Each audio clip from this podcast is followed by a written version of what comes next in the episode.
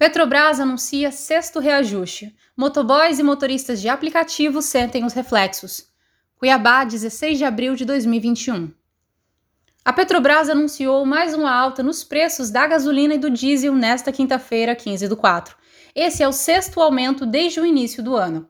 Essa sequência de crescimento no preço dos combustíveis em Mato Grosso é motivo de preocupação para motoristas e entregadores de aplicativos que rodam pela capital. Luiz Felipe Saf é estudante de nutrição na UFMT e trabalha com a Uber há dois anos pela possibilidade de conseguir conciliar os estudos e o sustento. Ele conta que esses aumentos no combustível impactam muito na qualidade de vida dos motoristas de aplicativos de carona, que precisam aumentar a carga horária de trabalho para manter os custos, muitas vezes em jornadas exaustivas.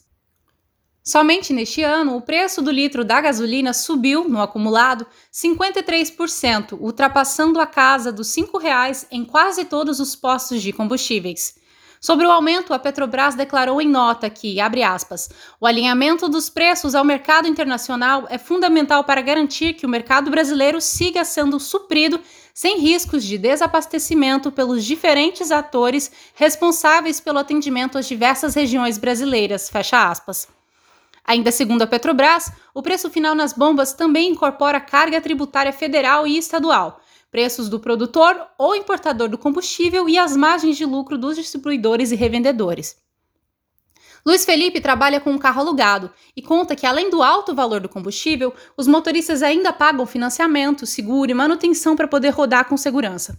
Ele conta que a plataforma fez parceria com alguns postos para reduzir os custos com os combustíveis. Abre aspas. Para mim, compensa ainda, mas eu não estou ganhando como ganhava antes. Fecha aspas. Alívio, isenção do IPVA. Por causa das demandas dessa e de outras categorias, essa semana foi aprovada na Assembleia Legislativa o projeto de lei que isenta o pagamento de IPVA aos motoristas de aplicativos e proprietários de motocicletas, bem como os veículos no setor de bares, restaurantes, eventos, vans escolares, hotéis e similares e casas noturnas, que foram os mais afetados economicamente pela pandemia da Covid-19. Sobre isso, Luiz Felipe pontuou que, abre aspas, vai ajudar bastante o motorista, pois é um gasto a menos para poder manter a sua ferramenta de trabalho, que é o carro, fecha aspas. Entregadores de delivery.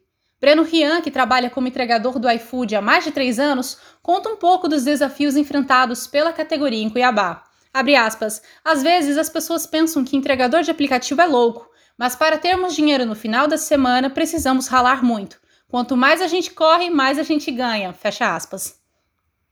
Breno relatou que desde o início da pandemia cresceu o número de pedidos através da plataforma de delivery e, consequentemente, com o crescimento do desemprego, mais motoqueiros ingressaram nos aplicativos pela facilidade de começar a trabalhar.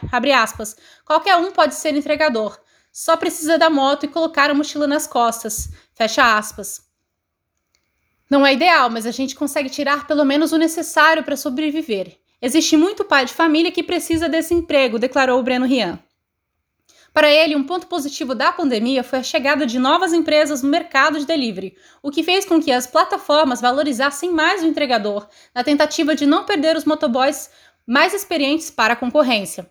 No entanto, como reflexo deste período pandêmico, além do aumento dos combustíveis, o entregador comentou sobre o crescimento nos custos da manutenção das motocicletas. Abre aspas, tudo que envolve moto subiu, fecha aspas. Ele ainda contou que abandonaria o trabalho com um aplicativo de delivery por uma vaga formal de trabalho com carteira assinada, pelas condições e seguranças que eles possuem, pois, abre aspas, arriscar a vida no trânsito não é para qualquer um, fecha aspas. Publicada por Pietra Buelli, Factório MT. Aqui o jornalismo é dedicado ao leitor.